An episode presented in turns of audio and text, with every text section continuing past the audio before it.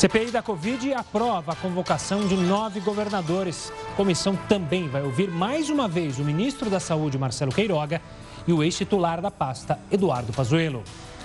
Novo lote de vacinas da Pfizer desembarca em São Paulo.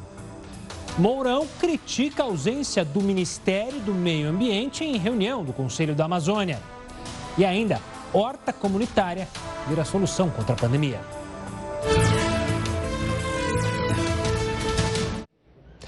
Olá, seja muito bem-vindo ao Jornal da Record News. Lembrando que a gente também, além de estar na sua TV, está ao vivo no nosso YouTube, no Facebook da Record News, também pelo aplicativo da Record News. Quase 9 milhões de casos de mucormicose foram identificados na Índia apenas na última semana. Conhecido como fungo preto, a infecção vem causando mortes e casos de mutilação. A taxa de mortalidade desse fungo é de 50% e diversos pacientes só sobreviveram após retirarem um dos seus olhos. Segundo os médicos, a mucormicose se relaciona diretamente com o coronavírus através dos esteroides utilizados para tratar a doença. E por falar em variante indiana do coronavírus, ela já foi identificada aqui num passageiro de 32 anos que desembarcou no Aeroporto Internacional de Guarulhos na semana passada. A gente tem outros casos também, aqueles casos do Maranhão. Algumas cidades estão tentando fazer barreiras sanitárias, agora para tentar evitar a propagação dessa cepa no país. Para entender melhor a diferença entre essa variante e outras que já foram encontradas no Brasil, a gente conversa com a doutora Raquel Moarec, é infectologista. Doutora, mais uma vez, obrigado pela participação aqui conosco no Jornal da Record News. Antes de analisar especificamente a cepa, do ponto de vista da epidemia, é, do ponto de vista das ações que nós, é, como um país, fazemos, não está um pouco atrasado a gente criar barreiras quando já surgiu a cepa, a gente não está acabando estando sempre um passo atrás do vírus? Olha, a gente sempre precisa ter um investimento em monitoramento epidemiológico molecular, que seria analisar em tempo quase real com as comunidades científicas é, quantas variantes nós temos predominantes dentro do país e as medidas sanitárias para evitar a entrada de novos. Isso sempre é necessário. A Inglaterra, o Reino Unido como um todo, ela tem a maior prioridade nessa movimentação. Então, eles estão um passo sempre à frente. Essa variante já existe desde ó, outubro do ano passado to, em mais de 50 países. Então, não só a Índia, mas são outros que vão ter que ter uma medida sanitária no país para entrada aqui. E doutor, o que, a gente já sabe dessas variantes? Óbvio que é sempre é, muito inicial, né? Essas informações, sempre os cientistas estão estudando, mas o que, a gente já pode dizer? Há algo que a gente pode é, dizer, relatar de diferente desta variante para as outras variantes que já apareceram? Não, a Organização Mundial de Saúde coloca que a variante são as variantes preocupantes, né? A da Inglaterra, a da África do Sul, a amazônica, né, que é a brasileira, e agora a quarta, que é essa indiana. Então, já é um alerta. O é, que, que você precisa entender? É que o vírus ele precisa se adaptar, ele precisa sobreviver na vida dele. Então, ele se adapta e faz mutações. É esperado várias mutações do vírus. É, esse vírus já tem mais de 20 alterações na sua morfologia genética. E ele vai se adaptando, mudando na transmissão, quer dizer, na entrada na proteína spike e entrando nas pessoas. Então, idealmente, é que a gente precise conhecer em tempo real e fazer as medidas sanitárias para que essa né, a gente não tenha um degrau a mais, já que a gente está caindo um pouco na segunda onda agora. Então, para que isso não aumente, em tempo recorde, o número de casos, a gente realmente vai precisar medir, intervir em vacina, intervir em medidas de barreiras. Doutora, você citou a segunda onda, né? Muitos é, cientistas, médicos é, já alertam para uma possível terceira onda, até o ministro Queiroga citou isso. Uma nova onda, ela sempre está ligada à criação de novas cepas do vírus ou isso não tem tanto, é, não é um fator tão predominante para uma nova onda é, do vírus? Depende muito do tipo de população, seria aquela análise genética. A gente sabe que um vírus, é, ele vai mudar em 15 dias e ele já cria uma mutação. Então, são mutações que a gente chama esperadas e adaptativas. Aquela que gera é, sequenciamento de mutação, quer dizer, vai somando mutações e adaptação e vai ficando mais grave, aumentando a transmissão, essa é uma cepa que chama atenção. Então, o que, que acontece? Você analisando por que, que a cepa variante Manaus, nós tivemos agora a confirmação de 30% em reinfecções. Isso quer dizer, ela se adaptou, ela variou, ela viu em que forma ela poderia se manter presente.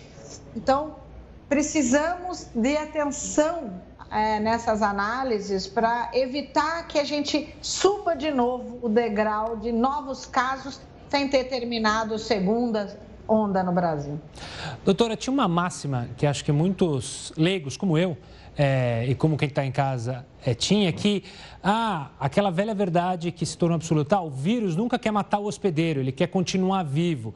Então, é, ele pode se tornar mais, é, passar mais de um para outro, mas o objetivo dele nunca é matar o hospedeiro. Isso tem verdade? A variação que você falou dele se adaptar está relacionado a isso, a não matar o hospedeiro, ou seja, então ter uma mortalidade menor, que está? Então, um vírus com alta mortalidade, ele mata o seu próprio sobrevivente. Então, é um vírus que tem começo, meio e fim e acaba rápido, né? Então, isso não é o caso em relação ao coronavírus. Ele tem uma alta adaptação e isso faz com que ele junte mutações para que diminua a defesa do hospedeiro para manter a sua transmissão.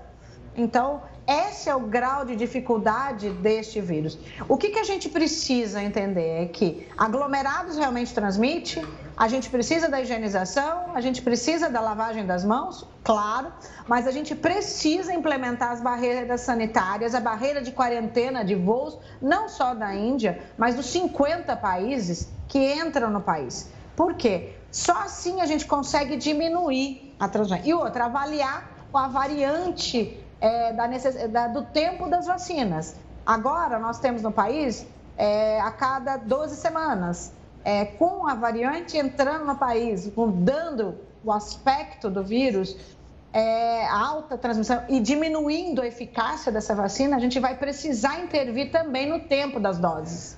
Claro. Doutora, obrigado mais uma vez por participar aqui conosco no Jornal da Record News e explicar, dar mais detalhes sobre essa nova variante que preocupa não só aqui as autoridades brasileiras, mas de todo o mundo. Obrigado e até uma próxima, doutora.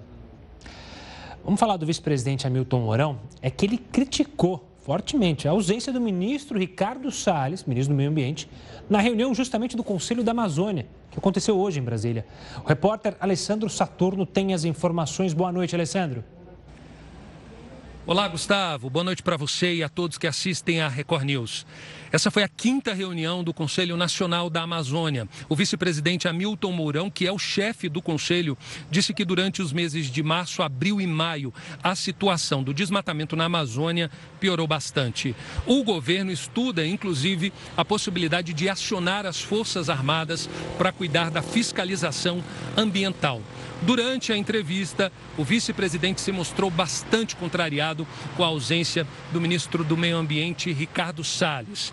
Hamilton Mourão afirmou que o ministério mais importante sequer enviou um representante para a reunião. E ele terminou essa entrevista coletiva dizendo que tal atitude representa uma verdadeira falta de educação.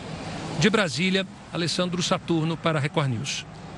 Olá, Alessandro. E olha, a Itália prendeu hoje três pessoas envolvidas naquela queda do, da cabine de um teleférico, que causou a morte de 14 pessoas, isso no último domingo. Entre os detidos está o gestor da empresa que administrava o teleférico e também um engenheiro. A Procuradoria de Verbânia, onde, região onde ocorreu o acidente, descobriu que o freio de emergência não foi ativado propositalmente para evitar que toda a estrutura do teleférico ficasse paralisada por muito tempo. As três pessoas que foram presas assumiram que o equipamento já estava com problema há cerca de um mês e meio. Agora, os demais funcionários do teleférico serão investigados para saber quem mais sabia do problema. Voltando a falar da pandemia, Vamos trazer os números de hoje da disseminação do vírus aqui no Brasil. Detalhamento já aqui na nossa tela. A gente tem 16 milhões 274.695 casos confirmados em todo o país. O número de mortes hoje bateu 454.429. Nas últimas 24 horas, a gente manteve aquela média acima de 2 mil mortes, 2.398 mortes nas últimas 24 horas. Ainda nessa edição, a gente traz o detalhamento sobre a vacinação no país. Olha que história curiosa. Uma horta comunitária está ajudando moradores com dificuldades financeiras e ajudando justamente a lidar com a pandemia. A gente volta e explica já já toda essa história aqui no Jornal da Record News. Estamos de volta agora com a atualização do andamento da vacinação aqui em todo o país. Lembrando que teve uma carga nova da Pfizer que chegou hoje aqui em Campinas. A primeira dose de brasileiros vacinados que já receberam a primeira dose, 43 milhões 227 mil 899. Que já receberam a segunda dose, são 21 milhões 350 mil 924. Esses dados são compilados ali pelo, pela nosso r7.com, junto com as secretarias de saúde e também o Ministério da Saúde. A CPI da pandemia, que investiga a atuação do governo federal, os governos estaduais, aprovou hoje a convocação de nove governadores, como queriam os aliados do Palácio do Planalto. O ministro da Saúde, Marcelo Queiroga, e seu antecessor, Eduardo Pazuello, também terão que depor novamente. Com mais de 400 requerimentos na mesa, a CPI aprovou hoje mais de 100, entre eles governadores e um ex-governador que receberam dinheiro federal para combater a pandemia, mas são investigados pela Polícia Federal por supostos desvios de recursos públicos. Serão ouvidos os governadores do Amazonas, Distrito Federal, Amapá, Pará, Rondônia, Roraima, Santa Catarina, Tocantins e Piauí e também o ex-governador do Rio de Janeiro, Wilson Witzel, afastado por impeachment. A vice-governadora de Santa Catarina, Daniela Reiner, também foi convocada. Assessores, ex-assessores e amigos do presidente, que, segundo relatos, o aconselham sobre ações de combate à pandemia, também vão depor. É o caso de Felipe Martins, assessor da presidência, e do empresário Carlos Wizard. O dono da empresa White Martins, Paulo Baraúna, que produz e fornece oxigênio hospitalar, também vai falar à CPI. O clima esquentou quando um senador governista tentou incluir prefeitos nas convocações. E os prefeitos, senador Omar Aziz, como é que como não é que... vamos ouvir mesmo os prefeitos de capitais? Olha, senador Eduardo Girão, Vossa Excelência é um oportunista. E oportunista pequeno. Vossa Excelência estava lá, escutou que nós acordamos. O vice-presidente da CPI também fez um requerimento para convocar o presidente Bolsonaro. Mas a cúpula da Comissão Parlamentar de Inquérito acredita que essa proposta sequer será discutida. A convocação de um presidente é questionada por juristas porque a Constituição prevê a separação de poderes, o que impede que o presidente preste depoimento a uma CPI. Apenas ministros de Estado podem ser convocados. O atual ministro da Saúde, Marcelo Queiroga, e o ex-Eduardo Pazuello serão ouvidos novamente pela comissão. Olha, Brasil, como eu disse há pouco, recebeu agora à noite mesmo um carregamento com mais 629 mil doses da vacina da Pfizer contra a Covid-19. O imunizante chegou no aeroporto de Viracopos, que fica aqui em Campinas, em São Paulo. Com essas doses recebidas hoje, o país conta com quase 3 milhões e meio de vacinas da farmacêutica americana. A previsão é que em junho, junho agora, sejam entregues mais 12 milhões de doses ao Ministério da Saúde para a vacinação dos brasileiros. É, carregamentos importantíssimos, que quanto mais chegarem, melhor para toda a população, para a economia, para a saúde de todos os brasileiros.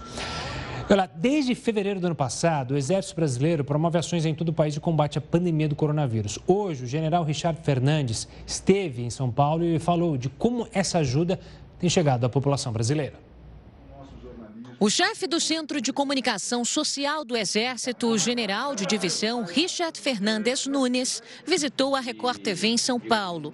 Na companhia de coronéis, ele se reuniu com o presidente da emissora, Luiz Cláudio Costa, com o vice-presidente de jornalismo, Antônio Guerreiro, e diretores. Você consegue. Muito obrigado. Sobre a Segunda Guerra Mundial. Segunda Guerra? É, Poxa, um que livro bacana. comemorativo de 75 anos na né, vitória. Durante a visita, o general destacou as ações do Exército no combate à pandemia. O Exército está é, atuando em várias frentes nessa questão da Covid-19, vacinando comunidades indígenas, ribeirinhas, apoiando vacinação em centros urbanos. Nós temos feito uma campanha de doação de sangue com milhares de doadores para atender os bancos de sangue do país, distribuído alimentos, é, utilizado o nosso apoio logístico para conduzir medicamentos. Pela manhã, ele participou de um evento de capacitação para cerca de 50 militares no Parque Ibirapuera, com transmissão ao vivo para outros 77 municípios. Percival de Souza, jornalista e apresentador da Record TV, foi um dos convidados. O evento é uma grande honra, porque é um evento restrito à classe militar e o convite é, para um civil fazer a palestra justamente de abertura desse evento, desse porte, com o general chefe da comunicação uh, social do Exército Brasileiro, que veio de Brasília especialmente para cá, isso é extremamente honroso para mim. Olha, o ministro da Saúde não descarta a possibilidade de uma terceira onda de transmissão do coronavírus aqui no Brasil. Marcelo Queiroga demonstrou hoje preocupação com a variante indiana. A declaração do ministro foi dada durante uma audiência pública na Câmara dos Deputados. Estávamos com medida de bloqueio. E aí, como houve uma redução da pressão sobre o sistema de saúde, mais disponibilidades de leite de UTI, então se flexibiliza. Então, quando se flexibiliza, pode haver uma tendência de aumento de casos. Se essa tendência de aumento de casos ela é desmesurada, isso vai se refletir sobre um novo, uma nova pressão sobre o sistema de saúde, mas também pode ser fruto de uma variante, por exemplo. Nós não temos essa resposta ainda. Aos deputados, Queiroga afirmou ainda que o Ministério da Saúde está vigilante para orientar os governos locais sobre medidas para evitar uma terceira onda da Covid-19 no país. De acordo com a situação epidemiológica de cada região ou de cada município, pode ser necessário é, que se adote algum tipo de medida mais restritiva que fica a cargo da autoridade sanitária municipal, até pelo caráter continental do nosso país. Cabe ao Ministério da Saúde ficar vigilante com as medidas de vigilância em saúde para que nós possamos orientar e vamos trabalhar juntos para procurar evitar que haja essa terceira onda. O ministro voltou a falar sobre aumentar o número de testes para detectar o vírus e revelou que o método poderá ser aplicado em até 20 milhões de brasileiros por mês. A estratégia é testar pacientes com sintomas da doença que chegam para um primeiro atendimento no SUS e isolar quem apresentar resultado positivo. olha só, uma empresa gerou uma revolta enorme na forma que demitiu funcionários lá no Ceará. O Heródoto Barbeiro conta pra gente que história é essa que está circulando nas redes sociais.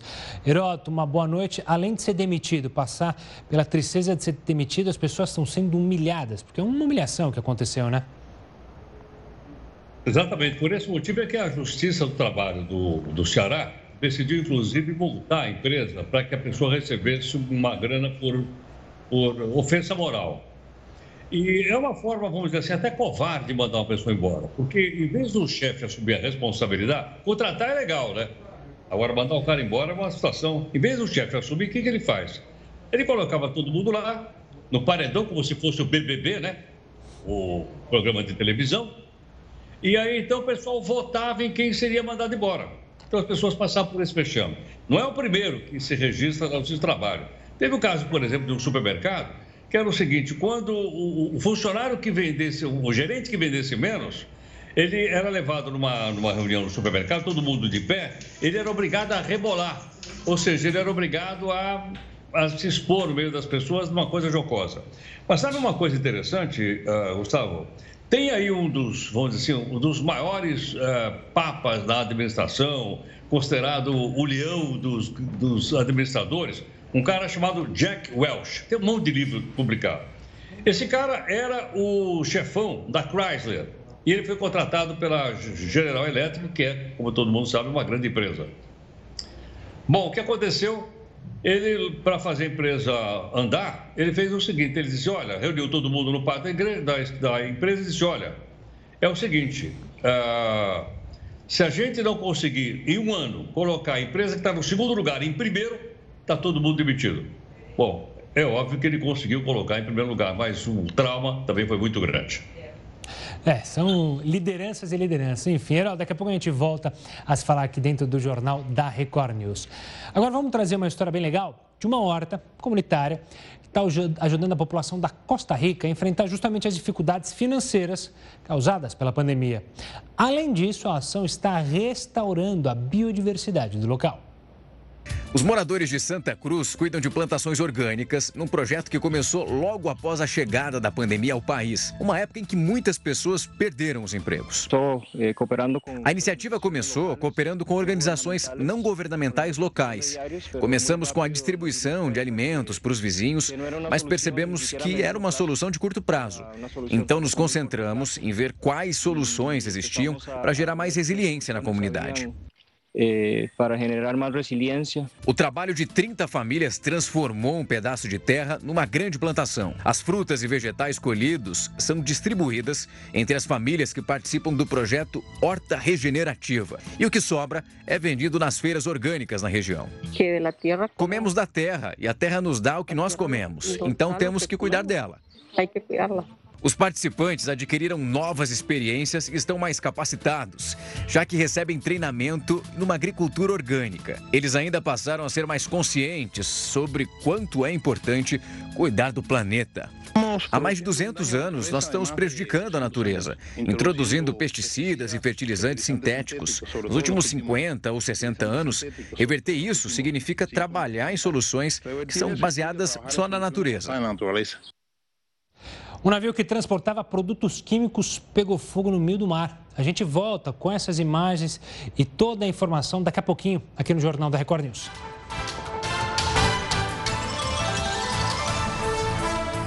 Estamos de volta para falar do Facebook.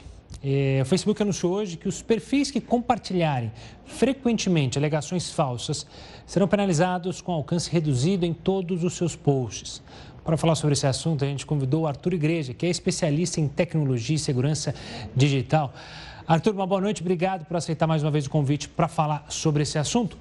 Arthur, é, o que, que o Facebook propõe agora? Qual que é o artifício para tentar evitar o compartilhamento massivo de notícias falsas?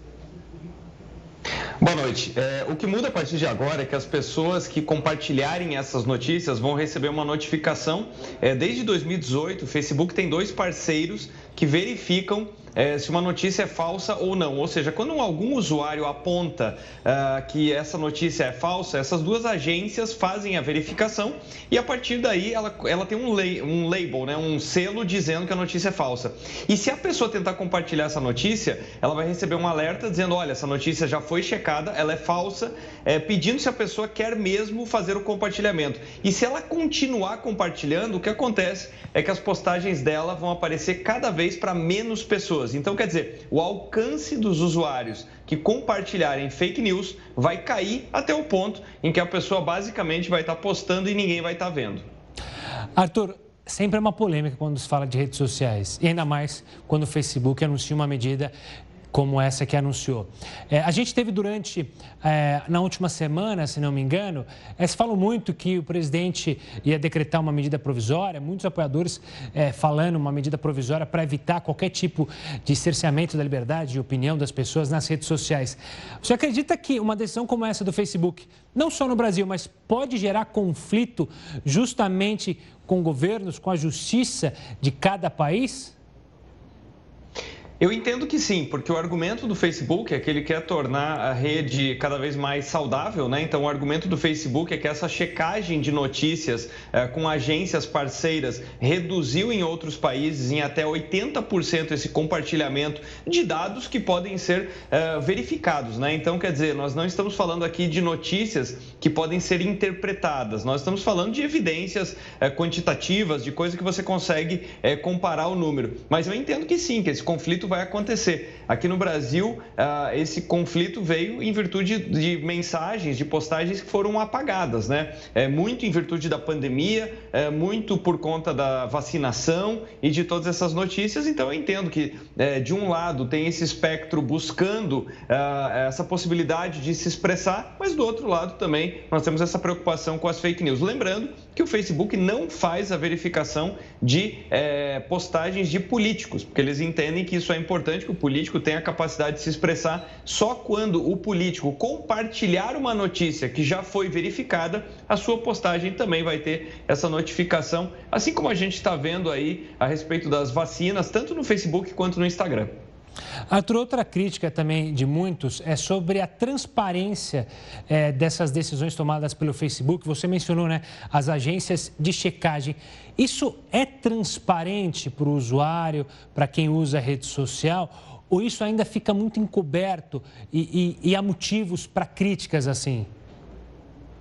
É, essa é uma excelente pergunta. Eu entendo que eles estão aumentando essa transparência, porque afinal de contas a pessoa recebe a notificação é, de que essa notícia já foi verificada e como ela pode apurar essa verificação. Então, quer dizer, não, não tem simplesmente um rótulo dizendo, olha, é uma notícia falsa. A pessoa pode encontrar lá como ela foi verificada e quais são os argumentos para que ela seja considerada é, falsa. Mas eu também entendo que o movimento que está acontecendo é que as empresas de tecnologia elas estão se posicionando e ocupando um espaço que idealmente seria dos legisladores. Então, quer dizer, o que acontece é uma pressão por parte dos usuários e dos patrocinadores, ah, mas no mundo ideal não seriam as empresas que estariam estabelecendo essas políticas, porque senão elas podem ser consideradas subjetivas. Ah, idealmente, a justiça deveria estabelecer esses limites e não é o que está acontecendo.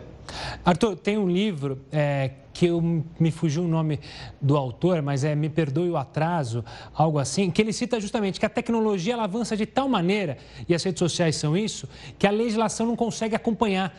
Então a gente fica sempre para trás. É isso que a gente está acontecendo, que a gente acaba vendo.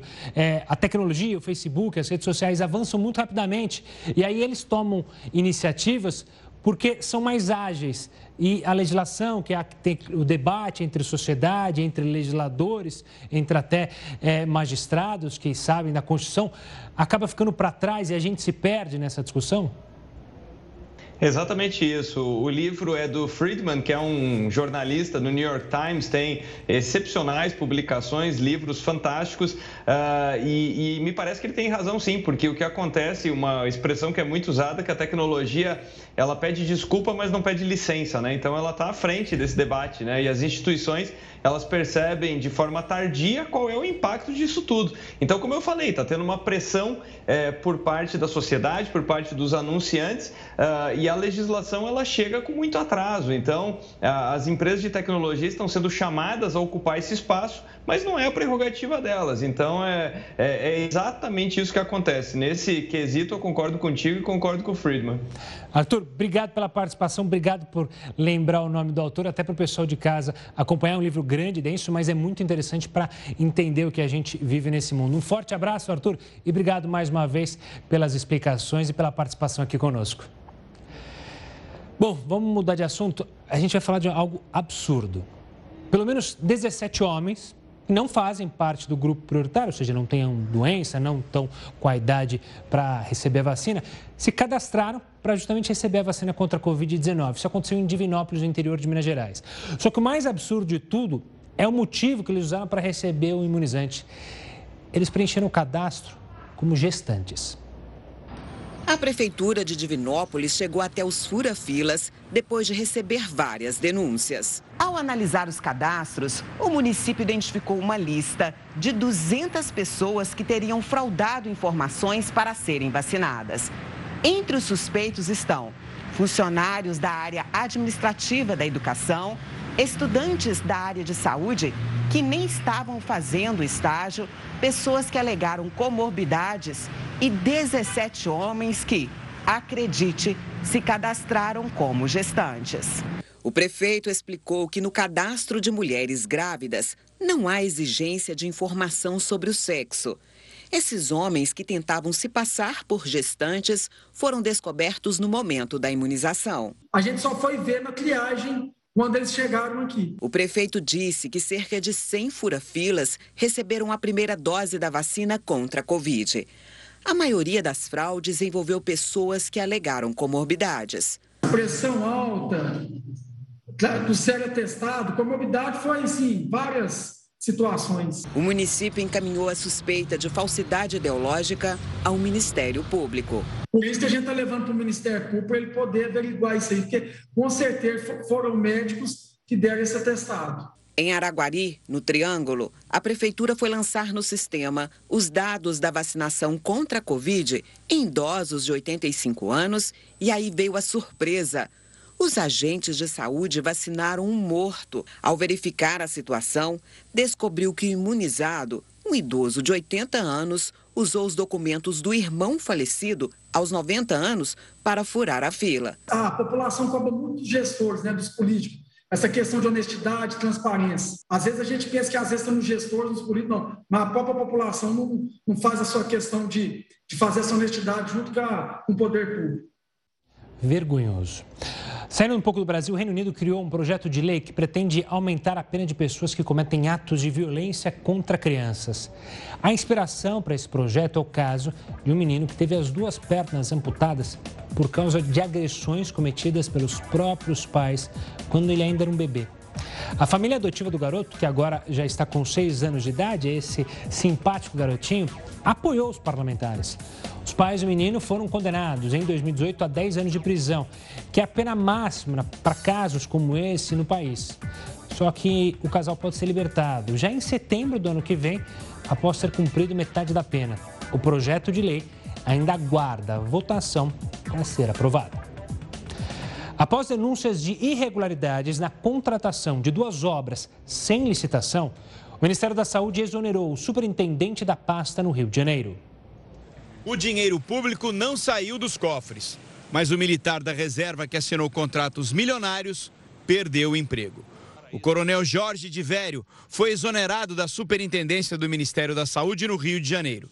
A decisão foi publicada em Diário Oficial.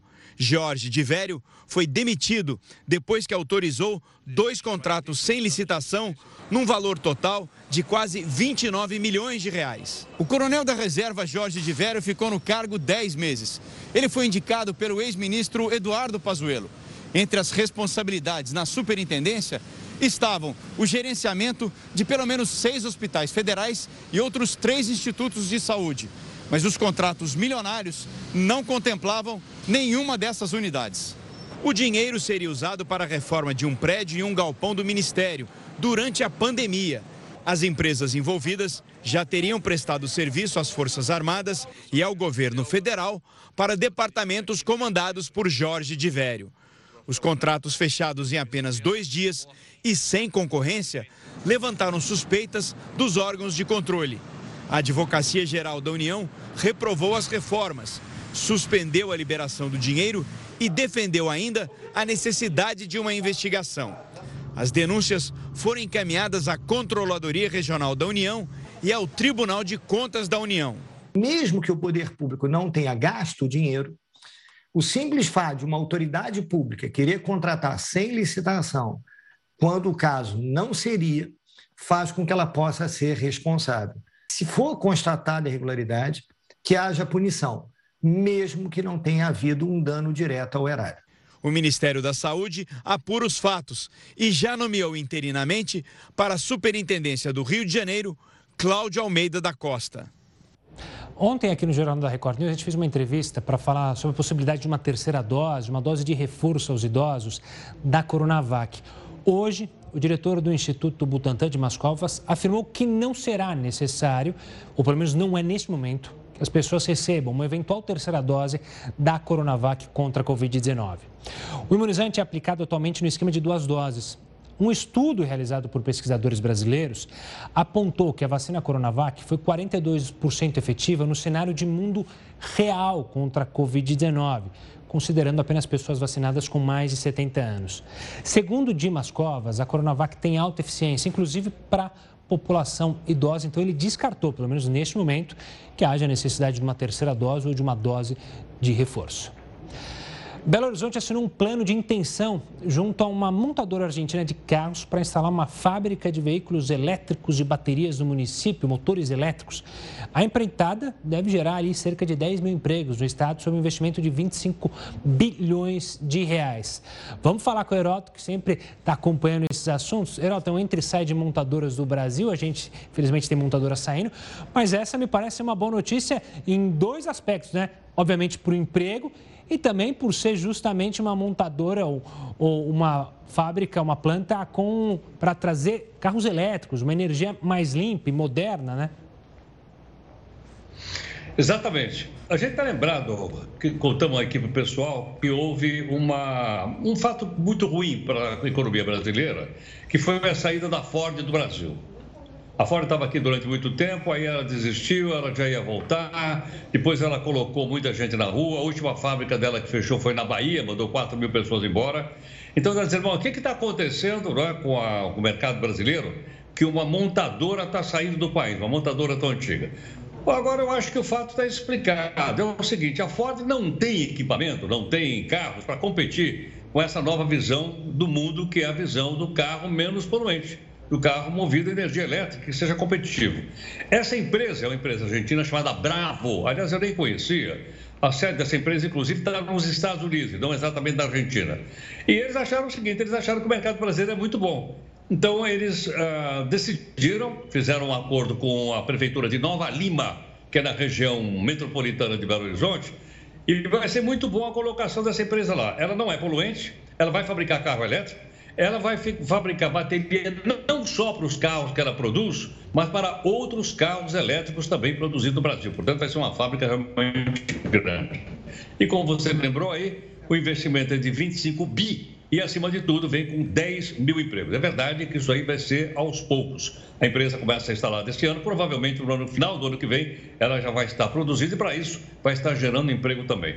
Então, vamos ver se menos poluição e mais emprego né, nos ajuda aí no nosso cenário nacional. Pois é, que ajude a baratear o veículo elétrico, que ainda é muito caro, assim como os outros veículos, infelizmente, no Brasil, são caríssimos se comparado ao resto do mundo. Herói, daqui a pouco a gente volta a se falar sobre outros assuntos aqui dentro do Jornal da Record News.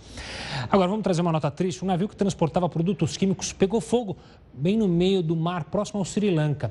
A Marinha acredita que o incêndio foi causado por produtos químicos transportando, transportados pelo veículo, que veio lá de Singapura pela embarcação. O fogo se espalhou até a ponte do barco.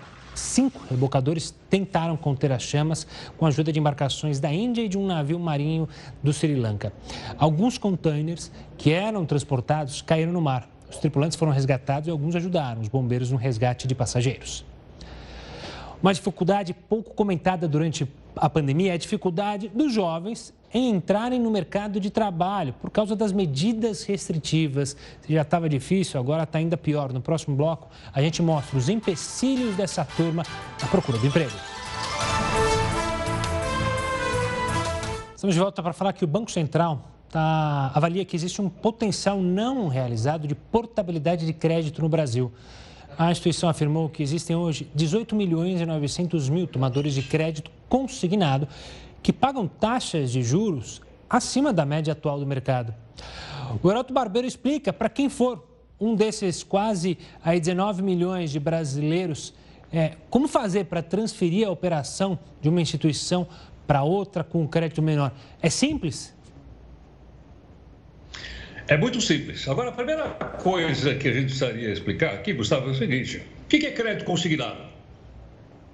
Crédito consignado é o seguinte: é quando eu peço um empréstimo no banco e eu deixo o meu salário consignado para pagar o empréstimo. Então, isso vale para aposentado, vale para funcionário público e vale também para as pessoas que estão empregadas. Então, como o banco tem quase certeza que vai receber, logicamente o crédito tem que ser mais barato, porque o risco do banco é menor. Isso é o crédito consignado. Segundo, portabilidade. É, ah, eu troquei de operadora de telefone. Eu peguei meu celular de uma empresa e botei para outra, porque eu tenho portabilidade. Então, o que eu posso fazer? Eu posso pegar o meu débito e sair de um banco e partir para outro banco. E quando o Banco Central deu essa informação, é porque, só para ter uma ideia, é, por exemplo, pessoas que pegaram dinheiro e estão pagando aí uh, ah, 10% de juro no mercado, do crédito consignado só, hein? Esse, esse juro, na verdade, o mercado cobra 7. Dá uma olhadinha lá no seu, no seu folhetim, estão cobrando 10. Se tiver 10, você chega lá para o gerente e diz, olha, seu gerente, ou o senhor baixa para 7 ou eu vou passar para outro banco. O mercado está pagando 7. E outra coisa também, por exemplo, pessoal que pegou crédito consignado para comprar carro, aquele carrão bonitão e tal, para passear, etc, etc. Quanto é que eles estão pagando de juro ao ano? 25, com crédito consignado. Quanto é o mercado? 20. Então tem cinco pontos de diferença entre o que você está pagando e aquilo que você pode pagar no mercado. Então, logicamente, seria bom você consultar o seu banco, você que tem crédito consignado, e dizer, olha, eu quero pagar menos juros. Se não pagar, pego a minha conta e vou para outro banco, vou pagar em outro banco. Essa é a informação dada para o Banco Central, que tenho certeza vai aliviar um pouquinho aí o bolso das pessoas que pegaram essa grana emprestada para uma série de coisas importantes para se poder fazer na vida. Boa, nós brasileiros temos que ficar mais atentos a essas minúcias de contrato, não só do consignado, na variação dos juros, mas em várias outras questões. Às vezes, às vezes a gente deixa ir um dinheiro para o lixo que podia estar sendo guardado, que podia estar sendo economizado. Heroto, a gente volta a se falar amanhã aqui dentro do Jornal da Record News. Uma ótima noite e até lá. Tchau, tchau. Vamos falar agora de um estudo que aponta que a vacina fabricada pela Moderna contra o coronavírus, que ainda não é, circula aqui no Brasil é 100% eficaz em adolescentes. O relatório conclusivo é consequência de um ensaio clínico feito com mais de 3.700 pessoas. A eficácia do imunizante foi certificada para utilização em adolescentes entre 12 e 17 anos. Só na primeira dose, a vacina havia demonstrado êxito de 93% contra casos graves de coronavírus. Este imunizante ainda não está disponível no Brasil. O Brasil até tem um acordo com a fabricante e ele deve chegar nos próximos meses. Agora a gente fala de uma outra pesquisa, essa aconteceu lá na Alemanha, que mostrou uma explicação para a causa de coágulos sanguíneos desenvolvidos em pessoas que receberam as vacinas da AstraZeneca, Oxford e da Janssen. Para os cientistas, o material acaba indo para a corrente sanguínea, o que acaba gerando, pode gerar a, a formação dos coágulos. A reação rara, é bem lembrar, acontece uma a cada 100 mil pessoas, de acordo com as análises. Mais de 120 mil vagas de emprego com carteira assinada foram criadas em abril no Brasil. Apesar do saldo positivo, 50 mil vagas foram fechadas em relação a março. De acordo com o Ministério da Economia, cerca de 40 milhões e 300 mil brasileiros têm emprego no mercado formal. Um projeto da SEASA doa 50 toneladas de alimentos todos os meses para quem precisa. Veja só na reportagem. Por fora parece ruim, mas olha só por dentro. Três vezes por semana, o funcionário escolhe e separa o que ainda pode ser consumido. A aparência não é boa, o mamão está maduro demais e seria descartado. Aliás, toda a caixa não tem mais valor comercial e ficaria encalhada na prateleira, assim como essa caixa de tangerina mas os dois produtos ainda têm muito valor nutricional e o que iria para o lixo vai parar na mesa de quem mais precisa. Instituições previamente cadastradas, né? Precisamos de um CNPJ. Nós ajudamos muitas creches, escolas, ONGs, igrejas e associação de moradores. Esses produtos são doados por lojas da Ceasa que iriam descartar os alimentos sem valor comercial. Tudo vai para o Banco de Alimentos da Ceasa que doa quase 50 toneladas de frutas, verduras e legumes por mês. São cerca de 120 instituições beneficiadas, como a coordenada pelo seu Martins. Esses alimentos nos ajudam muito nesse momento tão difícil que o Brasil está passando e as instituições também. É até importante dizer que, mesmo nesse problema da pandemia, nós não deixamos de acolher aqueles que batem em nossas portas e pedem ajuda. O banco também doa cestas básicas e produtos de higiene pessoal, como fraldas e papel higiênico, que seriam jogados no lixo porque as embalagens estão danificadas. Outro projeto garante produtos fresquinhos, vindos direto do pequeno produtor para serem distribuídos às instituições cadastradas. É uma forma também da gente fomentar a agricultura no estado como um todo, né? Então a gente compra do pequeno agricultor e doa para instituições com pessoas em, em estado de vulnerabilidade social, né? Olha, o mundo registrou 4 milhões de novos casos de coronavírus, isso nos últimos sete dias, o que é um dado positivo porque houve uma redução de 14% em relação à semana anterior. De acordo com a Organização Mundial da Saúde, as mortes pela doença tiveram também uma redução menor, 2% durante esse período. Na Europa, o avanço da vacinação fez com que o número de infecções caísse 25%. Só que a variante indiana, que a gente falou mais cedo, segue preocupando. A nova cepa já foi identificada em 53 países. Uma pesquisa da Faculdade Federal de Medicina de Minas Gerais mostrou que mães que tiveram Covid-19 durante a gestação transmitiram os anticorpos da doença para os bebês por meio da placenta. O estudo identificou 68 crianças nascidas com anticorpos e utiliza o teste, o famoso teste do pezinho dos recém-nascidos e a testagem das mães para identificar a infecção. Os casos positivos serão acompanhados por dois anos para observar se a infecção durante a gestação trouxe algum tipo de consequência ao desenvolvimento das crianças e também para avaliar a duração dessa imunidade adquirida durante a gestação. E olha, a gente falou mais cedo dos empregos né, que foram criados no último mês. Só que a pandemia está prejudicando um certo grupo, o grupo dos jovens que tentam entrar no mercado de trabalho. Veja só. Há quase um ano e meio, a Caroline está à procura de emprego. Ela manda currículos pela internet e busca uma oportunidade desde que foi demitida da loja de bijuterias onde trabalhava. A solução, então, foi partir para a cozinha. Ela começou a fazer doces para vender pela internet. Eu tento me virar como eu posso, né? Como era confeitaria, eu tento fazer uns doces para vender e tudo mais, mas não é como ter um salário, né, fixo assim de ganhar é, carteira assinada ou algo do tipo. Sem emprego, a Caroline precisou se adaptar para ter alguma renda, mas o que ela consegue hoje é menos da metade do que recebia quando estava trabalhando. Essa realidade representa o que está acontecendo com muitos jovens brasileiros no cenário da pandemia. São os chamados nem-nem, aqueles que não têm trabalho e nem estudam.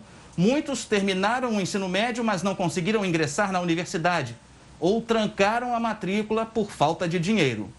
Uma pesquisa da Fundação Getúlio Vargas revelou que jovens que têm entre 15 e 29 anos são os que mais perderam oportunidades por conta da pandemia. A taxa de desocupação do jovem, que já era, era 44% no começo da década passada, é, sobe para 58% no auge da pandemia, cai pouco depois do auge da cai só para 56%. As mulheres são as mais afetadas e está difícil até para se qualificar. Segundo o estudo, muitas pessoas desistiram de procurar emprego porque já não sabem a quem recorrer.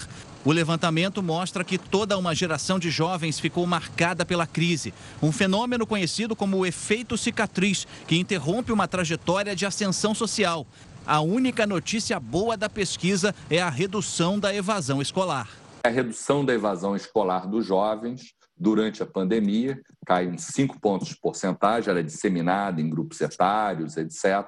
E essa queda da evasão escolar, que a gente não esperava, talvez é, permita é, o desenho de políticas educacionais mais eficientes, políticas de inclusão é, digital, de, de, entrega de conteúdos de matemática, português, cidadania financeira, programação, etc. Coisas que nós não estamos fazendo hoje. E essa edição do Jornal da Record News fica por aqui. Tenha uma ótima noite, a gente volta a se ver amanhã. Você segue muito bem informado. Agora com o News das 10 e a Manuela Gaiado. Tchau, tchau.